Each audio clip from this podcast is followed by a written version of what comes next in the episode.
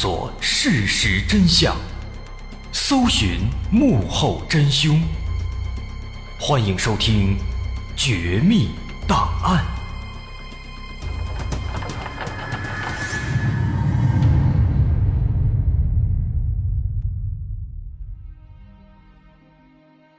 还原事实，探索真相。欢迎来到今天的《绝密档案》，我是大碗。一九九九年三月二十四号上午十点四十分，在法国和意大利的交界处，一辆大型货车正在路上悠闲地行驶。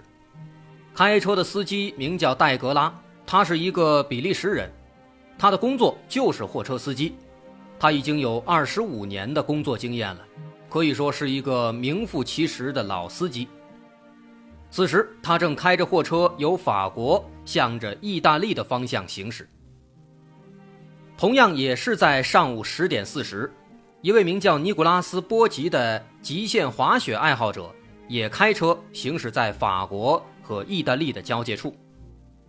但不同的是，此时他正准备从意大利去法国的一处滑雪圣地游玩，所以此时可以说，尼古拉斯·波吉和戴格拉是相向而行。这两人，一个来自比利时，一个来自意大利，可以说一辈子都不会有任何的交集。然而，他们并不会想到，在十二分钟之后，他们将会成为同生死共患难的兄弟，会在一场隧道火灾中一起逃出升天。这条隧道位于法国和意大利的交界处，在此之前，它被誉为世界上最安全的隧道。然而，就在短短的十二分钟之后，这里将会发生一起震惊整个欧洲的惊天惨案。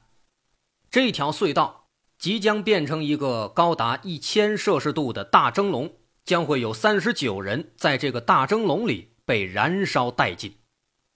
而这场大火将会持续五十三小时，这条世界上最安全的隧道将会上演世界上伤亡最惨重的隧道。火灾案件。这条隧道位于欧洲著名的勃朗峰，勃朗峰所在的阿尔卑斯山脉位于法国和意大利的交界地带。为方便来往，两国共同在山脉中开辟了这条隧道。这条隧道在一九六五年顺利通车，隧道宽八点六米，长十一点六千米，行驶全程只需要十五分钟。而如果没有这条隧道，要想从法国到达意大利，需要花费七小时翻越整座勃朗峰。可见这条隧道是十分重要的，因此它配备有当时世界上最先进的通风设备，其中共设有十八处紧急庇护所，每六百米一处，每一个庇护所可容纳六十人，可以在两小时内抵御八百度的高温和有毒气体。隧道内还装有七十七部紧急电话，在法国入口处有一支专业的抢险救援队常驻，在意大利入口处有一支志愿救援队常驻。如果换做平时，这样规模的配备，这样的安全措施，那肯定是够了。但是在本次灾难中，他们形同虚设。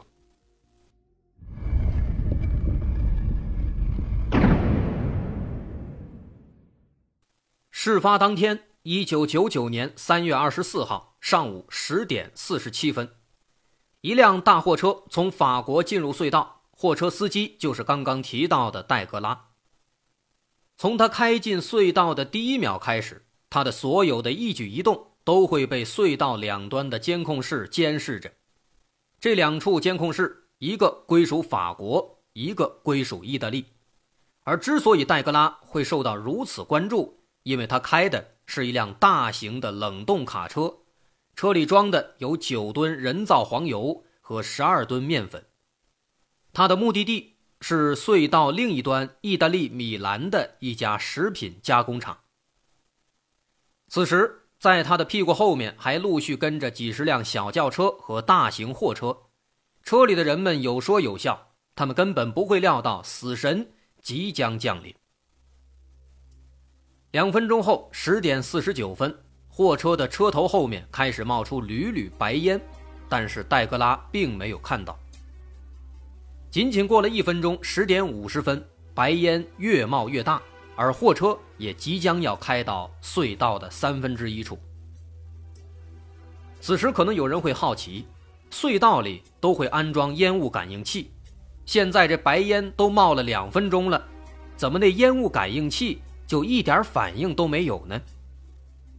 这是因为烟雾感应器只有在传输能见度降低到百分之三十以下的时候才会自动拉响警报，但此时卡车冒出的白烟还不够浓密，所以警报没有响。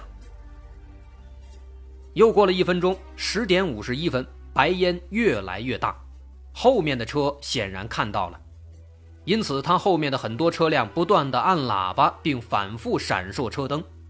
直到此时，戴格拉才终于发现，他这才意识到有些不对劲。于是他赶紧探出脑袋往后看，发现货箱里正冒出大量白烟，这些烟雾是从靠近车头的货箱底下冒出来的，看样子那里似乎着了火。在十点五十二分，浓烈的烟雾终于触发了报警器，法国控制室里开始铃声大作。但是意大利那边却没有任何反应，这是因为意大利那边的警报器在前一天发生了故障，因此被关闭了。也正是因为这种滞后性的处理，导致了这场灾难的进一步加剧。不过戴格拉他到底是一位经验丰富的老司机，在发现车辆出现意外之后，他并没有慌张，先是把车停下来，然后拿出灭火器尝试灭火。而此时，车辆正处在隧道正中心的位置。其实，这种货车起火的事情，在这条隧道里也不是什么新鲜事儿了。平均差不多每两年就会有一次这样的事故发生，不过每一次都会被处理的非常及时，不会造成严重后果。但是这一次有点不一样了，因为这次起火的货车，它里面装的是面粉。和黄油、面粉燃烧爆炸的新闻，我们肯定看过，而黄油又是绝佳的易燃物。因此，戴格拉拿着小小的灭火器，面对这二十一吨的易燃物，无异于螳臂当车，杯水车薪。他意识到了，于是立刻决定弃车逃走。然而，就在他跑出去十几米远之后，这辆货车。忽然发生了剧烈的爆炸，巨大的冲击波把戴格拉推了出去。这一推，他直接撞在了一辆相向行驶过来的轿车上，而开车的不是别人，正是开头咱们提到的那位准备去法国滑雪的尼古拉斯·波吉。这突如其来的爆炸把他吓了一跳，还没回过神来，又发现有一个人竟然撞到了自己的车上。这给他吓坏了，于是赶紧把戴格拉扶进了自己的车里。好在当时是冬天，穿的比较厚，因此戴格拉没有受到致命伤。而与此同时，爆炸引发了更加浓烈的黑色烟雾，在隧道这样的封闭环境里，黑烟迅速弥漫开来，而随后大火又烧毁了照明的供电线路，于是隧道中部一瞬间。变得一片漆黑，再加上黑色烟雾阻挡了视线，因此一时间只能看到车灯在忽明忽暗的闪烁，其他的什么都看不到。其实当时在戴格拉刚刚停下车的时候，他的后面就已经堵了十几辆车了。在火灾发生之后，由于火警通报不及时，导致爆炸的时候仍然有不少车辆进入隧道。此时，在他的后面已经堵了二十五辆车，有三十九人被困在这里。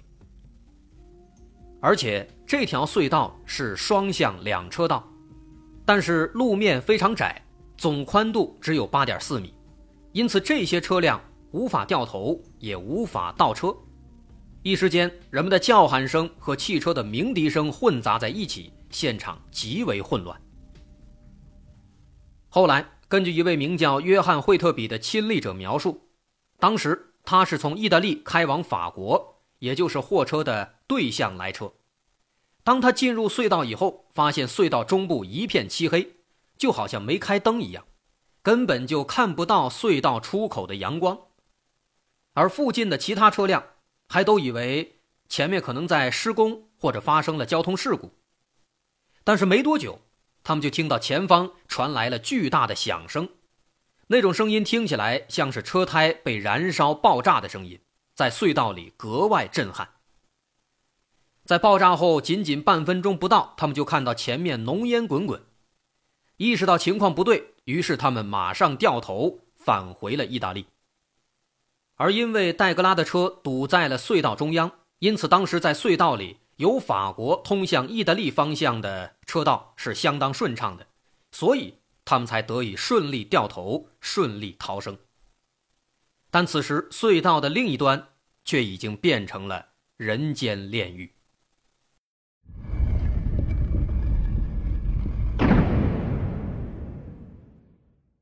十点五十四分，大火发生两分钟之后，意大利这边的控制室里电话铃声大作。工作人员惊讶地发现，这通电话竟然是从隧道的第二十二号庇护所中打来的。他们赶紧查看监控画面，想找到隧道里发生爆炸的位置，可是根本看不到，因为摄像头完全被浓烈的黑烟给笼罩了。直到十点五十五分，意大利在联系了法国那边之后，才终于决定关闭收费站，禁止车辆进入。此时，隧道外面的车自然是安全的，靠近意大利那边的车也同样比较幸运，因为意大利这边根本就不堵。但是，相对的，从起火点往法国方向那一段就非常不幸了，在起火点后面堵了二十五辆车，共计三十九人。他们无法后退，也无法掉头，注定了会在这次灾难中丧生。几乎同时，法国这边的消防车已经赶到了现场，但他们的人手和设备也实在是太过寒酸，只有四名消防员和一辆小型消防车。但是里面的火势已经相当猛烈了，他们这样的装备根本无法靠近，只能力所能及的。把一些外围的被困人员疏散撤离，这其中就包括刚刚提到的尼古拉斯·波吉和戴格拉。那说到这儿，可能有人会好奇了：他们俩原本处在爆炸的正中心，为什么反而获救了呢？这是因为戴格拉他对自己拉的货物是了解的，他知道其中的危险性，于是当时被撞之后，他就第一时间告诉了尼古拉斯·波吉。两人赶紧下车，弃车逃跑，这是非常明智的。仅仅爆炸两分钟之后，法国的隧道入口就已经被浓烟笼罩，人们根本进不去。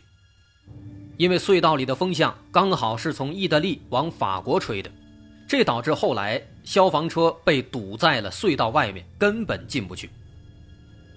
陆陆续续的，也有一些人顶着浓烟弃车而逃。比如刚刚那两位难兄难弟，但大多数人还是不愿意冒险的，或者说他们直到现在都没有意识到这场爆炸的严重性。更多的人往往是在车里原地不动，关上车窗，想等到火势变小或者消防队前来救援。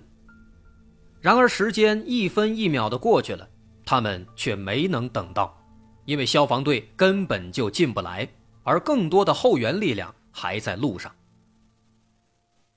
眼看着消防人员迟迟不出现，有些人在隧道中开始慌了。他们打算发动汽车开出去，可是无论如何，汽车都发动不了。这是为什么呢？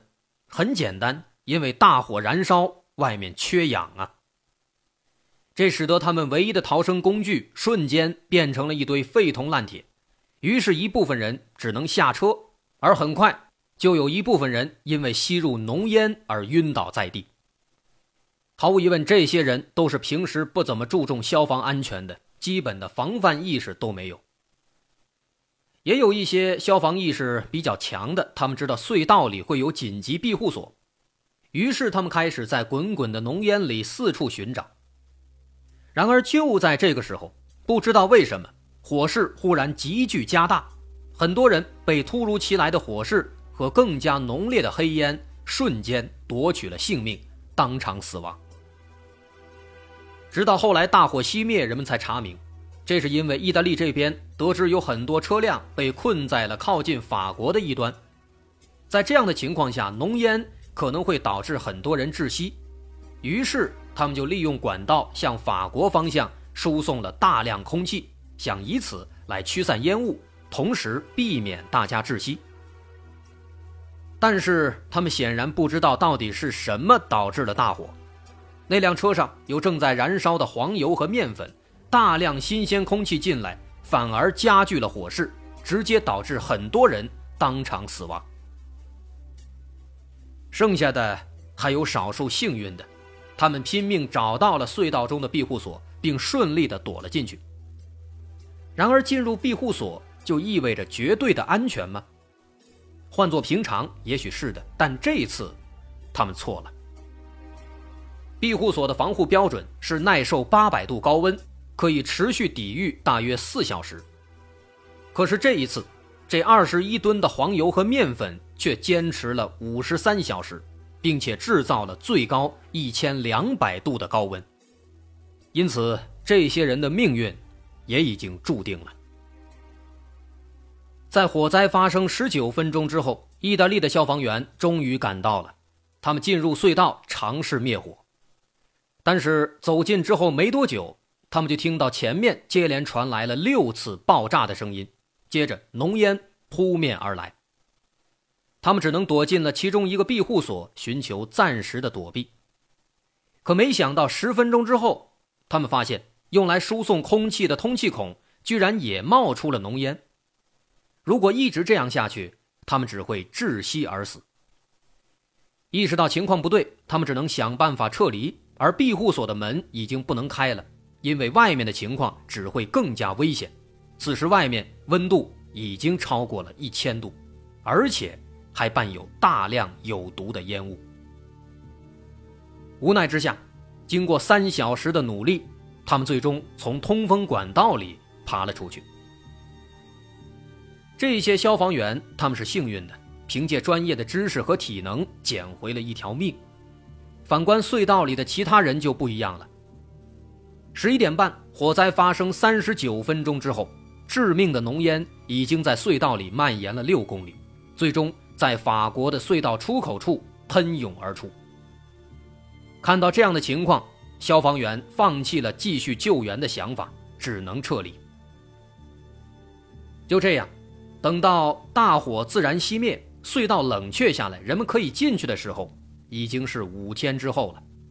再进入隧道，道路上的车辆基本上已经被烧化了，据说连地上的沥青都烧没了，更别说当时被困在里面的那三十九个人。我们很难想象，当时间一分一秒的流逝，眼看着庇护所即将不堪重负。那里面的人是何等的绝望！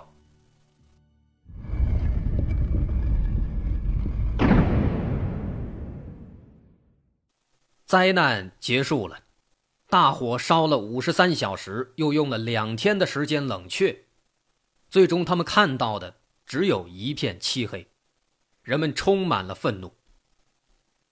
面粉和黄油，这并不是危险品，但为什么？却引发了如此惨烈的灾难呢？这件事儿该由谁负责呢？后经调查，这所有一系列灾难的元凶，仅仅是因为一个烟头。当时有一个过路的司机把抽剩的烟头扔出窗外，掉进了货车的空气过滤器，导致了引擎起火。就这样，货车燃烧了起来。而货车上的油箱也是关键，因为里面有五百五十升柴油，这是起火的重点。但是，仅仅这样还不足以引发这样的惨案。要知道，隧道内的最高温度超过了一千度，浓烟密布，可以摧毁一切。真正的催化剂是那些面粉和黄油。后经计算，这二十一吨的面粉和黄油在燃烧时释放的热量。相当于三万升汽油。除此之外，工作人员反应迟钝、操作失误，这也是火灾蔓延的关键因素。其实，如果当时工作人员能够尽职尽责，这场事故本不该发生的。当时在法国的监控室里，他们曾看到了那辆车上的烟雾，但是工作人员并没有及时阻止，而是任由它继续行驶。另外，当时隧道里安装的自动灭火和自动排烟系统也没有正常启动，这都是工作上的失误。此外，那天的天气也非常糟糕，因为一般情况下那边的风向大多是从法国往意大利吹，但那一天却是罕见的从意大利往法国吹。这种罕见的风向，一年也就二十天左右，偏偏就被赶上了。以上，这就是这起事故原因的一个大致的分析。最终，这条隧道的安全经理热拉尔·荣格利被判处半年徒刑，隧道公司总裁雷米·沙尔东和卡车司机戴格拉等相关责任人都被处以一千五百欧元至一点五万欧元不等的罚款。这场灾难之后，有关部门也开始大规模检查各个隧道的安全情况，结果发现，欧洲境内的二十五条隧道中有近三分之一的隧道。他们的安全设施是完全不合格的。再后来，在经过了三年的重修之后，勃朗峰隧道才重新开启。不过这次隧道里新增了非常多的安全措施，花费了三亿欧元的巨额资金，其中包括三十七个紧急庇护所，每一个庇护所可容纳五十人。庇护所内安装了可视电话和通向地面的楼梯。庇护所和隧道之间还设有两道空气隔离门，他们可以在一千两百度的高温下工作两个小时。此外，每隔一百米安装有抽烟管道，总计一百一十六个，所有的管道都有单独的通风井。每隔一百米还会在墙上设置安全凹区，总计一百一十六个，里面设有紧急电话和消防设备。每隔三百米还会安装一个紧急照明设备。每隔六百米会设置一个遥控路障，除此之外，监控摄像、雷达测速器、烟雾感应器等等各种安全措施，可以说是应有尽有了。亡羊补牢，为时未晚。严格意义上讲，其实灾难往往是无法完全避免的，但是我们能否从中得到警示，做出必要的防备，采取一些必要措施，这是我们需要去努力做到的。不论在哪个国度，愿这样的灾难以后永远都不再发生。好，这起世界上最大的隧道火灾案件，咱们就说到这儿。我是大碗，如果您喜欢，欢迎关注我的微信公众号，在微信搜索“大碗说故事”，点击关注即可。好，我是大碗，咱们下回再见。